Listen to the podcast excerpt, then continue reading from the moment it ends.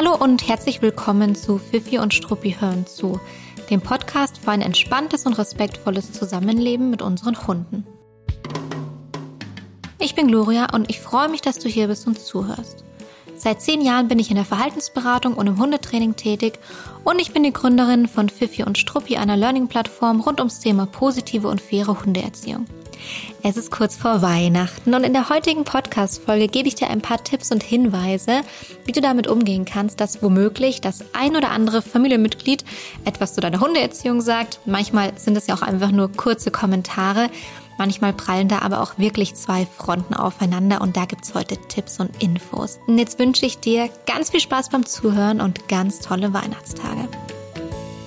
Es gibt eine kleine Überraschung und damit möchte ich jetzt direkt ein, einsteigen. Hier schüttelt sich der Hund im Hintergrund. Ähm, und zwar wird Ende Dezember ein kostenloses Webinar stattfinden bei Fifi und Struppi, in dem ich gemeinsam mit Christina darüber spreche, was auf unseren Hundewiesen passiert. Wir zeigen und analysieren dabei Videos von Begegnungssituationen und beschreiben die nicht nur. Also wir beschreiben nicht nur, was man darauf sieht, sondern gehen auch darauf ein, wie man da als Mensch gut reagieren kann. Christina ist äh, nicht nur Hundetrainerin, die ist auch Referentin bei uns auf der Plattform.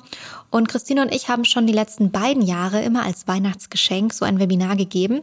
Und dieses Jahr machen wir es wieder. Alle Infos zur Anmeldung, zum genauen Datum findest du in den Show Notes. Wir haben die Plätze grob limitiert, damit es einfach einen gewissen Rahmen nicht übersteigt.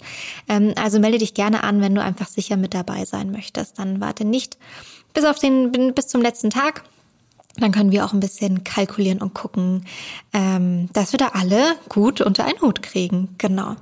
So viel zu unserem Weihnachtsgeschenk und jetzt springen wir in die Folge rein. Ich hatte gestern und vorgestern äh, Einzelstunden in der Verhaltensberatung und ähm, lustigerweise ging es in beiden Stunden in Teilen auch darum, äh, wie wir uns oder diejenige Person mit ihrem Hund auf ähm, Weihnachten und die Familienfeste vorbereiten können.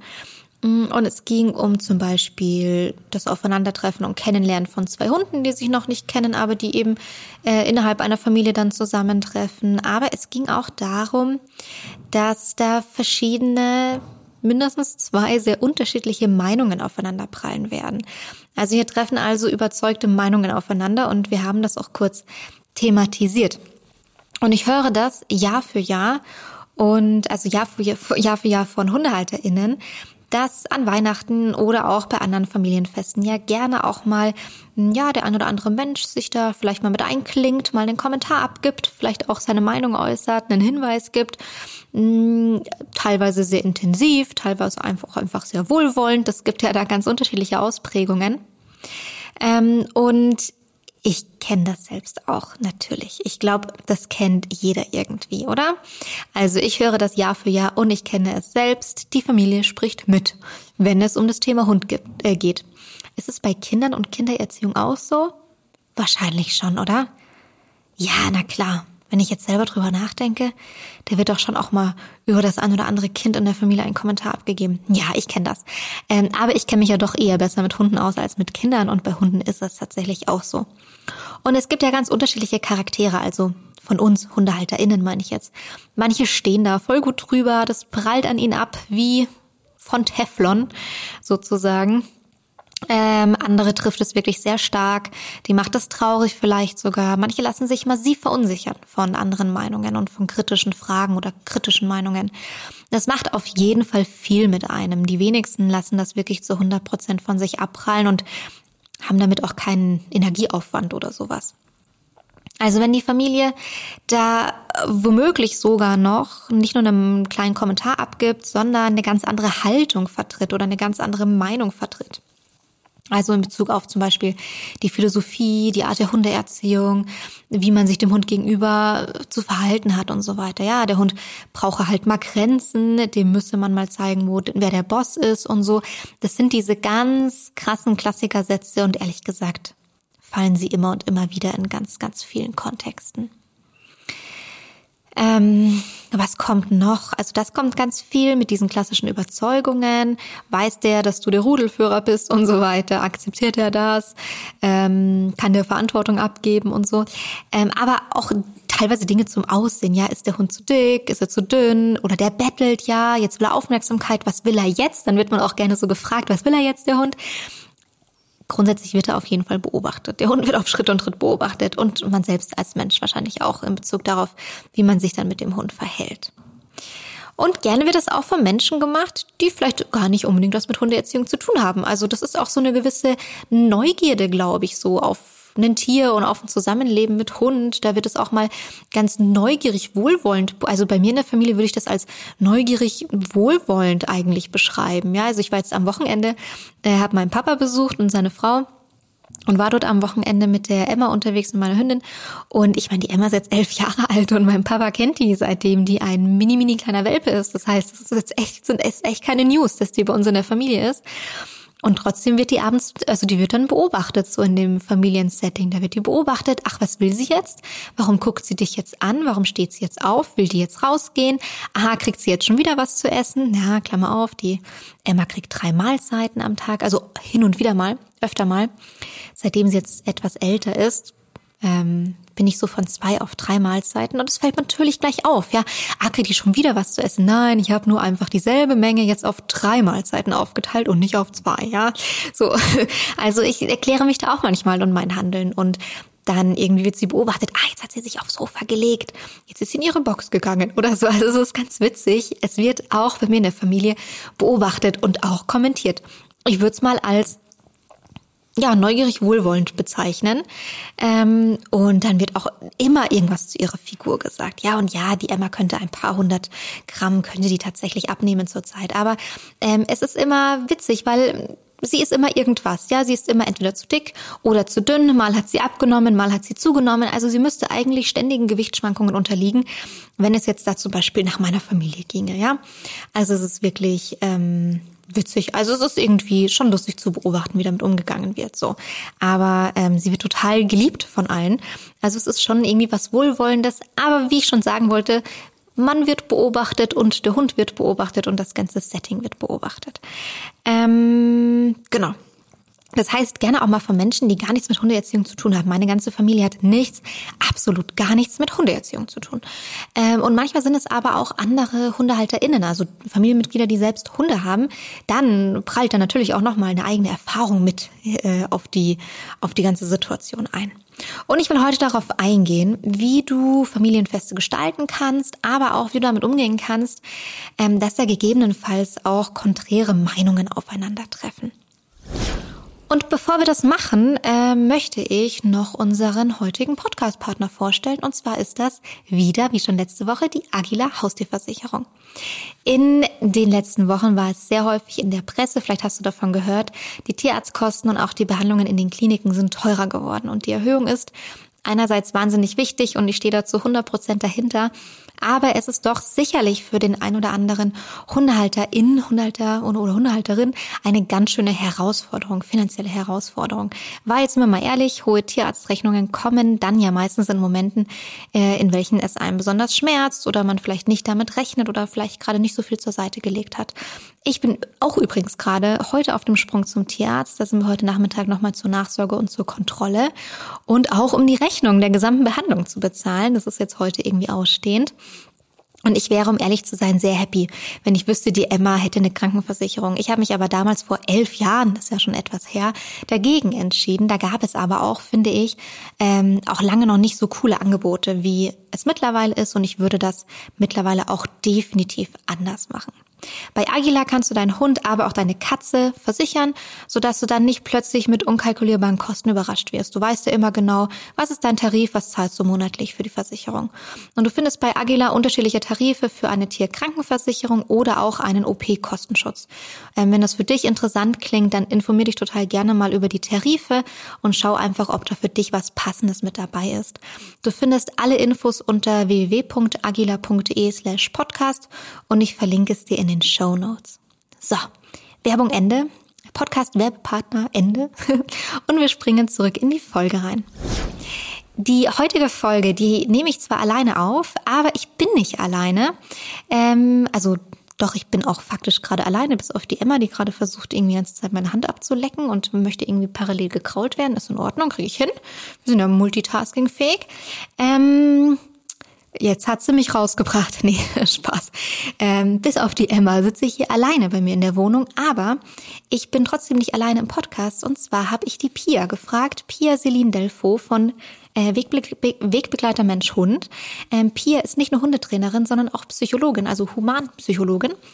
Und ähm, ich habe Pia gefragt, ob sie mir ein bisschen Input geben möchte zu dem Thema heute, weil ich es doch auch irgendwie ein psychologisches Thema finde und weil ich mir auch dachte, ihre Meinung ist sicherlich sehr, sehr, sehr wertvoll. Und da habe ich nicht falsch gedacht. Ich habe nämlich in ihre Antworten natürlich schon reingehört, die sie mir geschickt hat. Und da können wir, glaube ich, ganz, ganz viel mitnehmen für uns.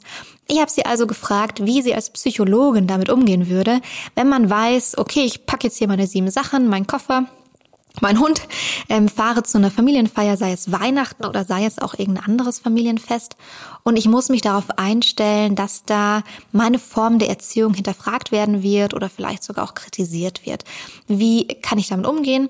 Gibt es da eine gewisse Strategie oder auch eine Taktik, um damit umzugehen? Und was ich, was kann ich auch erwidern? Also gibt es so einen Fahrplan? Kann ich mir einen Fahrplan zurechtlegen, gedanklich, ähm, den ich beachten kann?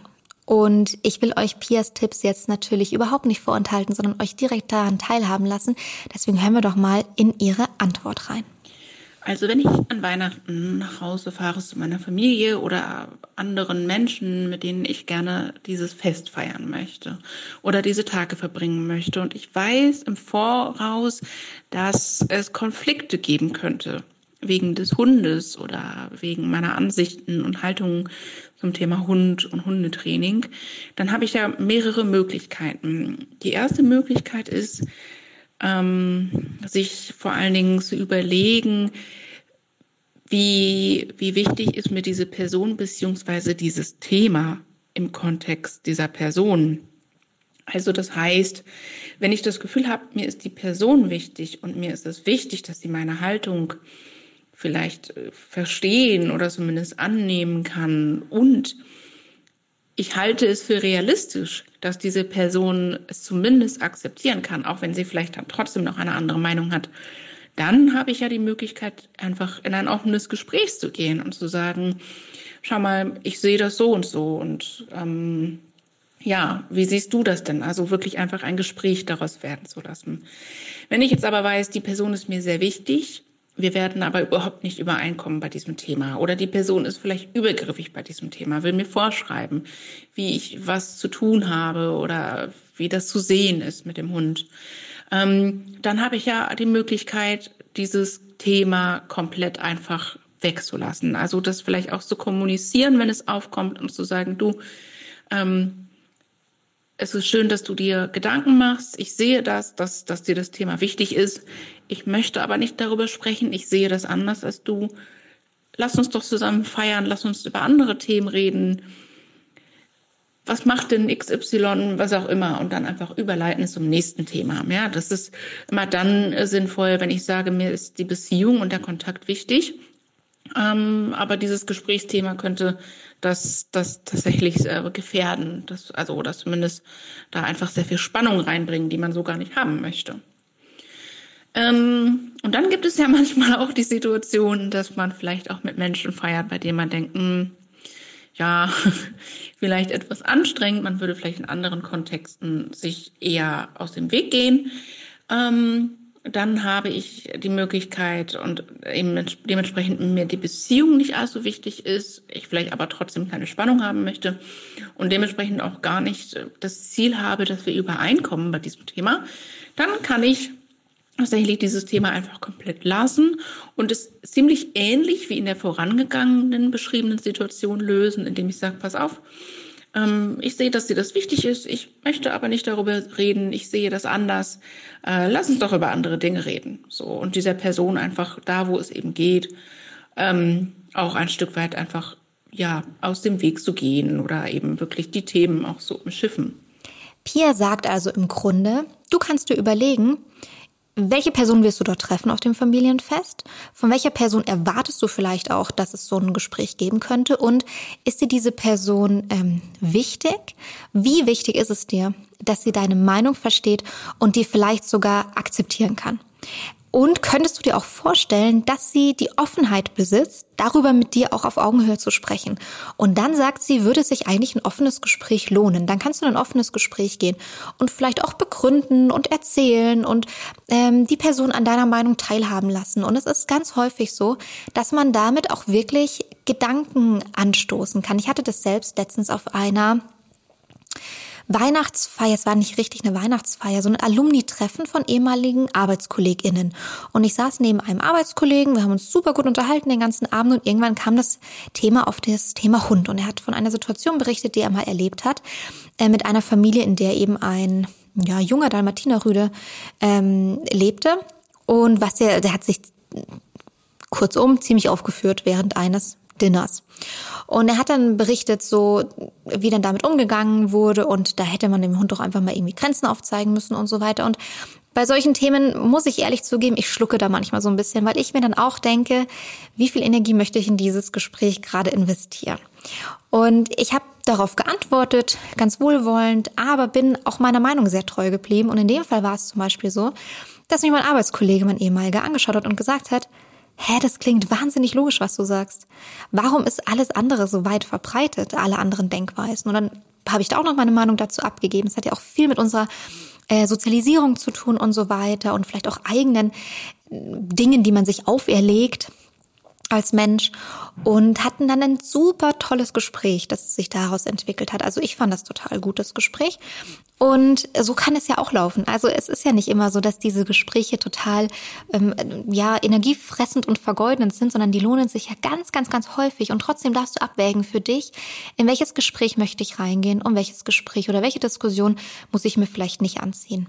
Weil wenn du vielleicht eigentlich davon ausgehst, und das sagt ja auch Pia, dass ihr nicht übereinkommen werdet, ja, dass da eine feste Meinung ist und oder jemand, der vielleicht eine Art hat zu diskutieren, ähm, mit der du nicht so gut umgehen kannst, ähm, dann überleg dir lieber eine Formulierung, um zu sagen, Du pass mal auf, lass uns gerne das Thema ausblenden. Ich möchte da nicht drüber sprechen. Lass uns Weihnachten genießen. Und ich fand auch Ihren Tipp super, dann direkt zu einem anderen Thema überzuleiten. Also vielleicht kann man sich ja sogar Themen parat legen auf dem Weg dorthin, so gedanklich, ja. Und dann sagen, ah, du, lass uns vielleicht über ein anderes Thema sprechen. Ey, hast du schon gehört? Die Anna, ja, du weißt, meine damalige Schulkameradin, weißt du, was die jetzt hat oder sowas? Oder keine Ahnung, so lustige kleine Gossip-Geschichten, die man sich so in der Familie erzählt, ja XY ist jetzt schwanger, XY hat sich getrennt, XY, weiß ich nicht, wechselt den Job. Ähm, und da kann man ja oft auch Familienmitglieder echt so ein bisschen damit kriegen und auf einen anderen Gedanken bringen, wenn es da auch vielleicht um Personen oder Themen gibt, geht, die so ein bisschen so weißt du, so, hm, so einen Vergangenheitsaspekt haben oder so einen Nostalgieaspekt. So, ah, meine damalige Nachbarin oder deine Schulfreundin oder weißt du noch, was aus der und der geworden ist. So, das ist eigentlich immer ganz, ganz lustig, ganz witzig, funktioniert ganz gut. Man darf also hier situativ und individuell entscheiden, wie viel Energie möchte ich da aufwenden und auch welchen Raum möchte ich einer Diskussion oder Erklärung geben. Und ich finde, da darfst du wirklich total bei dir selbst bleiben. Das kannst du dir im Vorfeld überlegen, kannst du auch an dem Tag nochmal umschwenken, wenn du sagst, ich hatte mir eigentlich vorgenommen, da offen zu sein, aber heute habe ich gar keine Lust auf Diskussion, finde ich völlig legitim. Du legst fest, wie viel Raum du so eine Diskussion einräumen möchtest, ob überhaupt und wie viel. Und da darfst du wirklich bei dir bleiben und das darfst du auch selbstbewusst vertreten. Ja, also wir müssen ja nicht unfreundlich werden, aber das ist ja auch nicht damit gemeint, etwas selbstbewusst zu vertreten.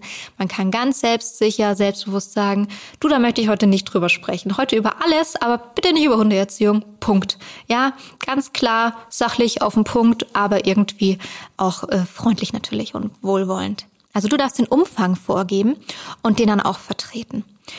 Ich finde das schon mal eigentlich wirklich super. Man kannst dir einen Plan zurecht machen, mm, welche Person könnte dich ansprechen, wie wichtig ist dir das, da in eine Diskussion zu gehen, wie erfolgreich denkst du könnte das sein, wie viel Raum willst du dem geben. Viele Dinge, die du also entscheiden darfst. Also du kannst dich jetzt so deinen, deinen Selbstbestimmtheit auch zurückholen und dich im Vorfeld darauf einstimmen und dir so einen so einen Plan machen, um dann in die Situation zu gehen.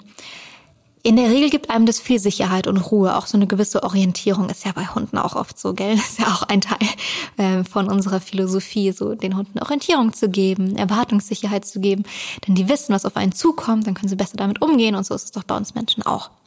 Ich habe hier aber noch eine zweite Frage gestellt und zwar habe ich gesagt, okay, Wie gehe ich aber, also ich mag jetzt vielleicht einen Plan haben, wie ich das kommuniziere und wie ich den Familienmitgliedern gegenüber trete, aber wie gehe ich denn eigentlich für mich selbst damit um, wenn ich bei mir merke, ob ich das will oder nicht, mich trifft es auf einer emotionalen Ebene. Mich trifft es und das nagt an mir und eigentlich will ich das gar nicht so gern, dass es an mir nagt oder ich will das für mich vielleicht irgendwie ein bisschen anders einordnen und einsortieren. Ähm, wie gehe ich damit um? Und hier hören wir jetzt, was Pia dazu sagt. So, und nehmen wir mal an, man sagt aber, boah, mich beschäftigt das total, dass die Person, die, die steht mir vielleicht auch nah, die ist mir wichtig. Und mich beschäftigt das so mega, dass sie das nicht annehmen kann, dass sie da so eine andere Perspektive hat. Dann finde ich es auch immer mal spannend, sich selber zu fragen, aber warum? Grundsätzlich ist ja zu sagen, wir streben ja alle danach, in, in der Gänze angenommen zu werden. Und es kann schnell eben Unsicherheit auslösen, wenn wir das Gefühl haben, okay, ich werde in bestimmten Themen, die mir aber sehr wichtig sind, die, mir, die für mich auch sehr emotional besetzt sind, da werde ich vielleicht nicht verstanden oder ich werde eben tatsächlich in meiner Wahrnehmung zumindest nicht angenommen. Ähm, das kann ganz schnell eben sehr unangenehme Emotionen auslösen. Und ich finde es aber trotzdem hilfreich, das noch weiter zu reflektieren und zu überlegen, okay, ist es denn wirklich so wichtig, wie ich es meine? Oder gibt es vielleicht die Möglichkeit, einen Perspektivwechsel einzunehmen und sich zu fragen, okay, gibt es, gibt es andere Bereiche und brauche ich tatsächlich die Bestätigung dieser Person zu diesem Thema Hund? Ich wünsche sie mir vielleicht, ja. Das ist das eine. Aber brauche ich sie wirklich, um, um mich gut zu fühlen in, meinem, in meinen Entscheidungen, die ich treffe? In Bezug auf das Leben mit meinem Hund, in Bezug auf das Training mit meinem Hund. Und das kann manchmal eben auch nochmal Druck rausnehmen, wenn man sich eben bewusst macht, okay, ja, ich wünsche es mir unter Umständen und das ist vielleicht eben nicht realistisch und es ist vor allen Dingen auch unter Druck nicht erreichbar. Ähm, und man hat ja auch mal die Möglichkeit zu sagen, du, das ist vollkommen in Ordnung, dass du das so siehst. Ähm, wenn du, wenn du sagst, du möchtest mehr von meiner Perspektive hören oder lesen, dann schau doch mal dieses Buch an, dann hör dir doch mal diesen Podcast an. Aber alles einfach als ein Beziehungsangebot und nicht als ein Lies das, hör das und dann wirst du endlich kapieren, was ich meine. Weil das wird in der Regel einfach nur Reaktanz bei einem Menschen hervorrufen, also das Gefühl von Widerstand auslösen. Und das ist ja genau das Gegenteil von dem, was man ja in der Regel erreichen möchte.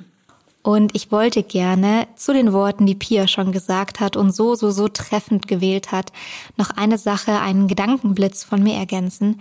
Kann es vielleicht auch sein, dass es dich so beschäftigt oder dich das trifft und anspricht? ja, dich das trifft und beschäftigt, wenn dich jemand auf Hundeerziehung anspricht oder die Art der Hundeerziehung hinterfragt oder kritisiert, kann es auch vielleicht zu einem kleinen Teil oder zu einem großen Teil daran liegen, dass du dich da tatsächlich verunsichern lässt, ähm, weil du selbst vielleicht die Art deiner Hundeerziehung hinterfragst. Gibt es vielleicht doch einen Anteil in dir, wie gesagt, sei es klein oder auch groß, der noch so, so eine, so eine gewisse Unsicherheit gegenüber der Trainingsmethoden, die du nutzt und einsetzt, vielleicht mit sich bringt, ja.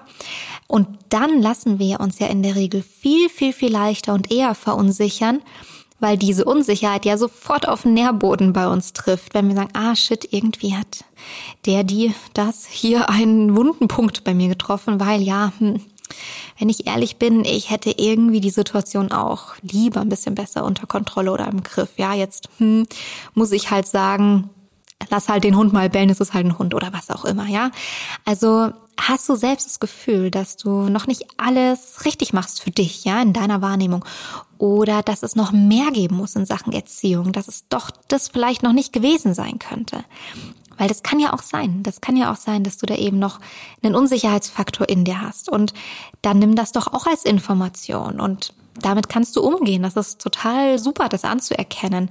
Das dürfen auch übrigens alle auch ganz offen ansprechen und aussprechen, die uns zum Beispiel folgen, die unserem Account folgen, die unsere Webinare anschauen.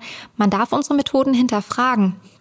weil wir denken uns was natürlich dabei, warum wir Dinge so aufbauen, wie wir sie aufbauen, was wir für eine Philosophie vertreten und so. Und wenn da auch nochmal Unsicherheiten oder Rückfragen oder Nachfragen sind, dann schickt uns das immer gerne am besten per E-Mail. Na, auf Instagram ist es nicht so einfach, die Nachrichten zu koordinieren, aber gerne immer per E-Mail. Das wäre hello at und wenn ihr da auch mal irgendwie eine Frage in den Raum stellen wollt, weil für mich super Futter für eine neue Podcast-Folge und ich finde es legitim.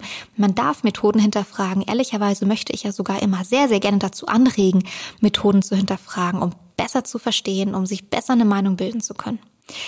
Ich war übrigens auch zwischenzeitlich sehr unsicher oder nicht sehr, aber unsicher. Das wissen auch einige, die den Podcast schon länger hören. Ich habe da hin und wieder mal auch was erzählt, dass ich nach meiner ersten äh, Hundetrainerausbildung schon auch verunsichert war. Ist es das jetzt wirklich gewesen? Also bin ich jetzt klug? Ja, weiß ich jetzt alles, was ich wissen muss?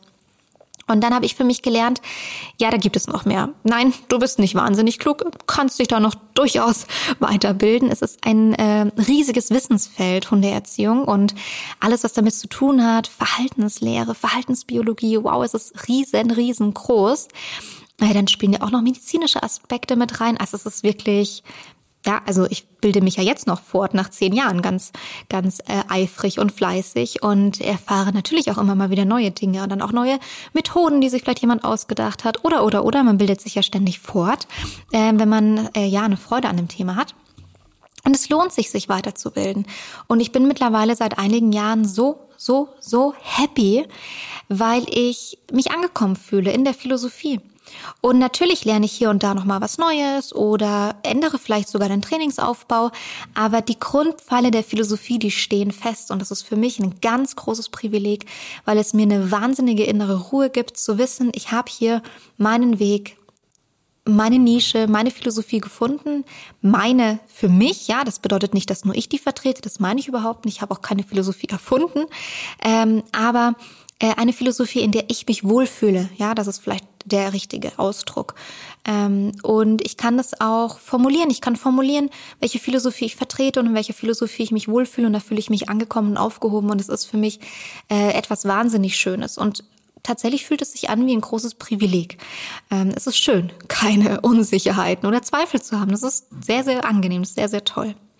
Ähm, das heißt, das ist natürlich auch die große Einladung, die ich an, die ich dir ausspreche, wenn du vielleicht merkst, oh hoppla, da ist in mir was angesprochen, getriggert worden, weil ich da eine Unsicherheit habe, dann hinterfrag das doch nochmal.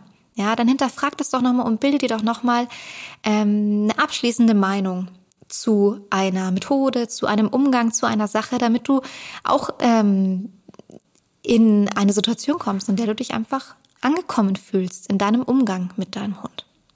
Eine Sache noch am Ende, das ist mir ganz wichtig zu sagen. Du hast die Freiheit zu entscheiden, auf welche Feste du gehst. Du darfst dir auch absagen, wenn dir was zu viel ist oder du nicht weißt, wie du dort ein entspanntes Setting schaffen kannst, wenn dich das vielleicht überfordert, der Gedanke daran dich vielleicht schon unter Druck setzt. Du hast auch die freie Entscheidung, ob du deinen Hund mitnimmst oder vielleicht sogar eine Betreuung möglich ist. Man muss nicht jeden Kampf kämpfen, man muss sich nicht immer was beweisen und manchmal darf man auch einfach ein paar Tage ohne Challenge genießen und vielleicht auch so entscheiden, wie es für alle entspannter ist in dem Moment. Und du musst es dir nicht schwer machen. Das ist nicht die Definition von Leben. Du darfst es dir leicht machen. Klingt nicht immer, aber wann immer es möglich ist, ist es dir erlaubt. Also ich erlaube es dir.